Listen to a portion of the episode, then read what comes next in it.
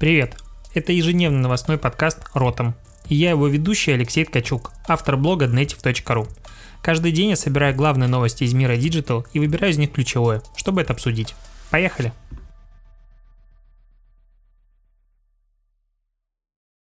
Двадцать пятое января, субботний Ротом подкаст, который, как правило, ничего не происходит, но какие-то интересные новости я нашел.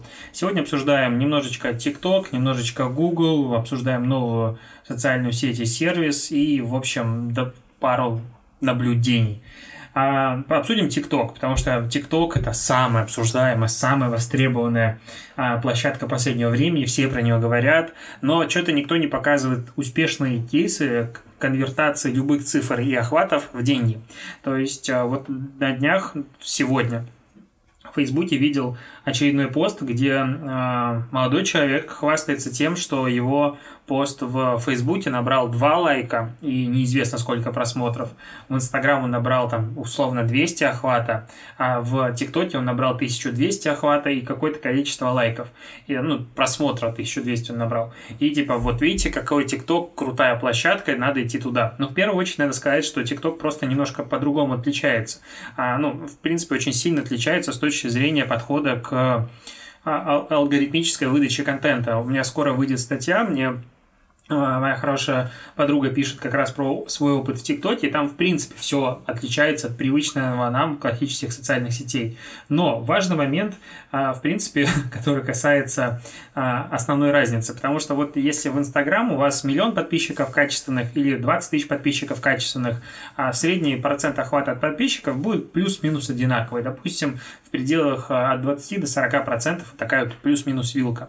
В ТикТоке на количество подписчиков абсолютно насрать. Я не недавно смотрел, анализировал а, TikTok аккаунт на миллион с копеечкой подписчиков, и там а, количество просмотров у некоторых видео было 4 тысячи, а у некоторых 100 тысяч. Соответственно, по сути, от того, заходит ли твой видос в раздел рекомендованного или нет, только от этого зависит, в принципе, наличие охватов у публикации в ТикТоке. Но к чему я про это вообще заговорил? К тому, что Столото на составе опубликовал короткий кейс о том, как они привлекли 20 тысяч новых игроков в лотерею из ТикТока. При этом эти новые игроки обошлись в среднем на 38% дешевле в сравнении с другими социальными сетями, например, Инстаграм. Что они делали? Они запустили InFit Native видео, то есть, э, ну, ты листаешь ТикТок, и в какой-то момент у тебя появляется реклама. Вот они запустили такие э, ролики, которые вели на установку приложения. А, всего они получили почти 100 тысяч установок мобильного приложения и 20 тысяч игроков. А, что, что такое вообще игрок в данном случае? А, средняя конверсия вообще в игрока составляла примерно 19% из установки, то есть достаточно высокая. Новым игроком считался игрок, который до этого не был зарегистрирован и который покупал билет через, сейчас скажу, сколько дней, где тут было-то, господи, было а, совершил покупку лотерейных билетов от 300 рублей в первые три дня использования сервиса. То есть, а, ну, они выручили неплохо денег – и, в принципе, это реально первый случай, когда бренды или компания, кто угодно, отчитывается в кейсе про TikTok про деньги, про то, что из TikTok получили не просто охваты или что-нибудь еще, просмотры, а вот конкретно установки приложения и все остальное. Возможно, там у всех настолько крутые результаты, что, в принципе, никто больше а, не может, а, ну, точнее, все не хотят светить э, и полить фишку, чтобы другие не подсосались, но в целом, когда мне рассказывают, я вот зарегистрировался в TikTok и за первую неделю собрал тысячу подписчиков, 100 тысяч просмотров видео, и чё? Что, да, эти просмотры видео? В условном Инстаграм может набрать миллион просмотров видео, это даст не ровным, счет, ровным счетом ничего не даст. А иногда один просмотр дает э, нормальной конверсии в условном Фейсбуке. В принципе, не одними просмотрами сегодня едины, и это не главная метрика. Поэтому я достаточно скептически отношусь, в принципе, пока к эффективности, результативности ТикТока. Я не сомневаюсь в том, что рекламная площадка там работает, потому что что бы а, таргетированной рекламе не работать. Особой зависимости между Инстаграмом, Фейсбуком и другими нет. Аудитория плюс-минус а, частично активно пересекается, таргетируйся и продавай. А, скорее всего, из-за того, что в ТикТоке пока меньше конкурен... конкурентно меньшая конкурентность, слова какие сложные сегодня говорю. Поэтому и стоимость перехода а, была ниже. Так, ладненько. Тут а, MasterCard плани- планирует запустить а, до конца 2020 года, то есть в течение этого года а, сервис безналичных чаевых который э, будет работать э, со всеми банками и так далее, и ты сможешь э, платить чаевые официанту карты. Это, конечно, супер классно, и я искренне радуюсь таким новостям, но меня пока во всех этих сервисах, вариантах оплаты чаевых наличными, точнее, картой, смущает одна вещь. Либо я должен официанту сказать, сколько ему даю на чай, либо при нем ввести эту сумму. Меня это ну, вообще не радует. Я хочу отдавать чаевые, условно говоря, не показывая официанту, сколько чаевых я даю. Возможно, это мой загон. Я стандартно, э, если даю чаевые, то 10% от чека, ну, мне кажется, это вроде бы стандарт отраслей. я не знаю, как сказать. Но вот иногда там типа 150 рублей. Ну, ты вроде думаешь, что 50 рублей, ну, даешь там, 10% от чека.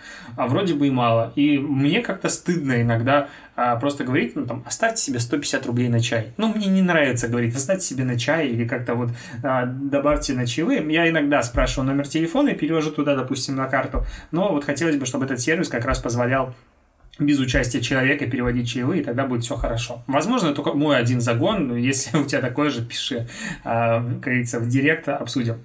Так, тут Google под а, давлением общественности и критики пользователей, и, разумеется, ротом подкаст, потому что я тоже это обсуждал, пересмотрит дизайн поисковой выдачи, потому что, а, ну, буквально в начале этого года, в середине января, он изменил поисковую выдачу, не поисковую выдачу, а то, как отображается реклама в поисковой выдаче. И теперь там две маленькие буквы «ad» а, а, английские, которые обозначают рекламу. Конечно же, люди не видят этого, и с одной стороны, по закону реклама обозначена, с другой стороны, а, Google критикует. Но в целом, вот, конечно, понятно, что пользователи давят и все такое, но если бы Google ничего не менял, вот прям сказал, ну, идите вы лесом, ничего бы не изменилось. Как пользовались э, поисковиком, так и будут пользоваться поисковиком. И, в принципе, ну, как бы странно это вообще подход. Э, критиковать компанию за то, что она ведет себя не так, как хочется тебе. Ну, не, не нравится тебе, используй другой поисковой сервис. А, так, немножечко про маски и Инстаграм. А, наверное, неделю назад рассказывал про а, маски USLs, которые а, позволяют тебе ну, как-то рандомайзер маска, которая показывает направление, куда ты полетишь. А, и Aviasales там разыгрывает э, по-моему, 5 путешествий в те города, которые вот у тебя выпали в массе, ты отмечаешь и все такое. Ну, короче, стандартная простая механика. Но первая реально интересная вирусная механика брендовая а, с дополненной реальностью в Инстаграм.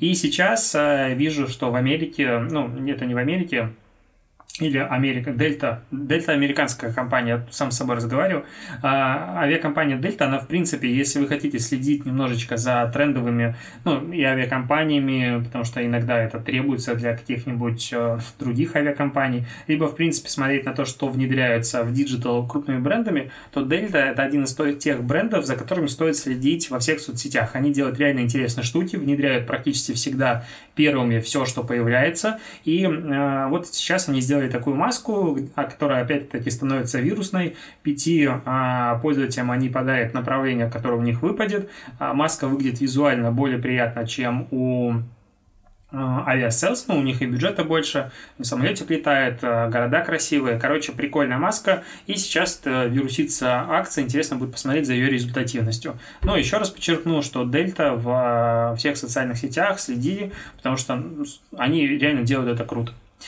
Так, что у нас дальше? Тут у нас появляется новая социальная сеть или новый видеохостинг или новый сервис, фиг знает как это назвать, но а, сооснователь Vine запускает сервис 6-секундных видео Byte. Называется, в принципе, я смотрю, он а, просто изменил первые три буквы, можно так сказать причем вторую не сильно менял, и э, перезапускает просто в укороченном формате.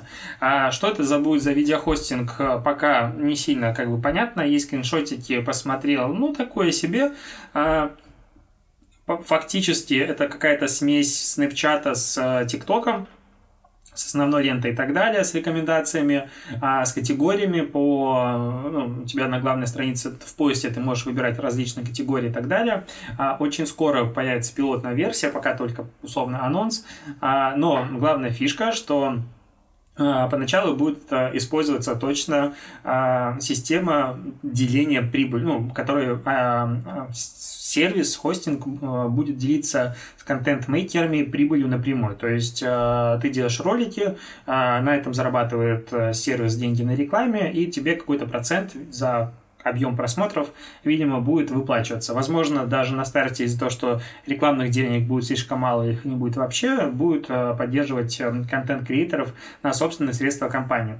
А Тут все очень просто и понятно почему, потому что по-другому на новую площадку а, хорошим контент-мейкерам идти как-то смысла нет, а, когда э, контент говно, то и пользователи туда не идут. Соответственно, они решили э, решить эту проблему, основную проблему любых э, крупных сервисов э, яйца и курицы, что должно появиться первее, э, пользователи или люди, которые делают для них контент, э, с помощью мотивации контент-мейкеров просто деньгами. Они их, условно говоря, покупают.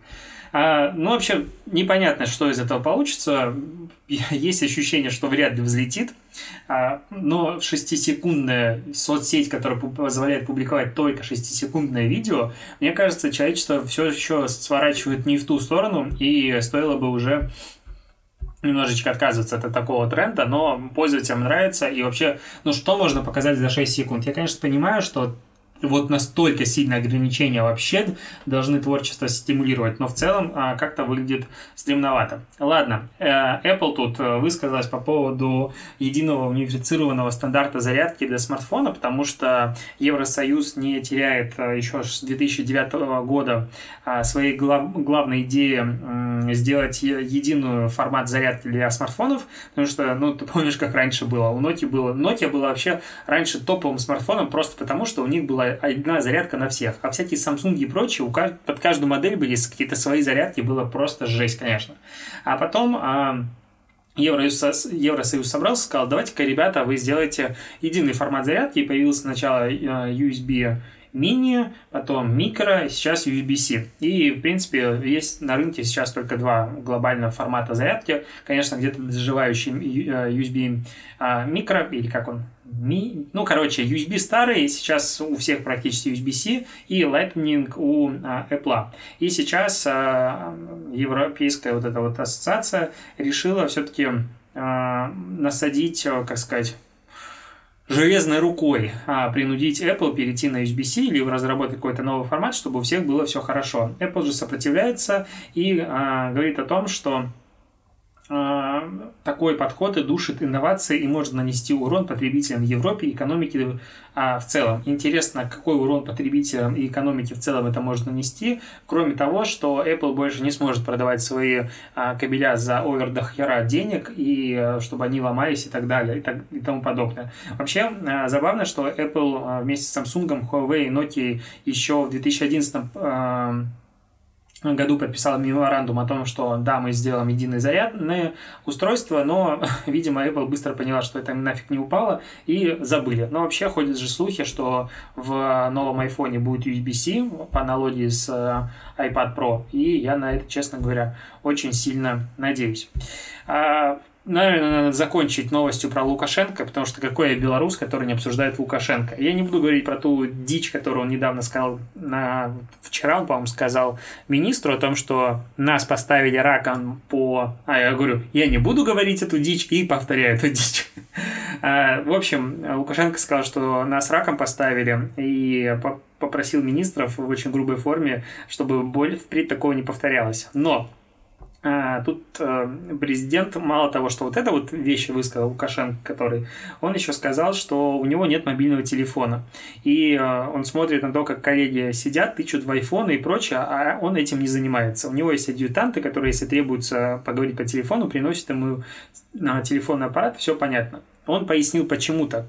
А, так вот, Сейчас эти гаджеты у вас в кармане, это цитата прямая, сейчас эти гаджеты у вас в кармане, и где бы вы ни были, вас видят те, кто надо. Вам этого хочется? Нет. И вот когда президент а, страны, в которой существует КГБ, а, так и называется эта служба, говорит о том, что когда у тебя есть смартфон в кармане, тебя видят те, кому хочется, он просто говорит о том, что слежка есть за каждым, и не стоит использовать телефона, на мой взгляд.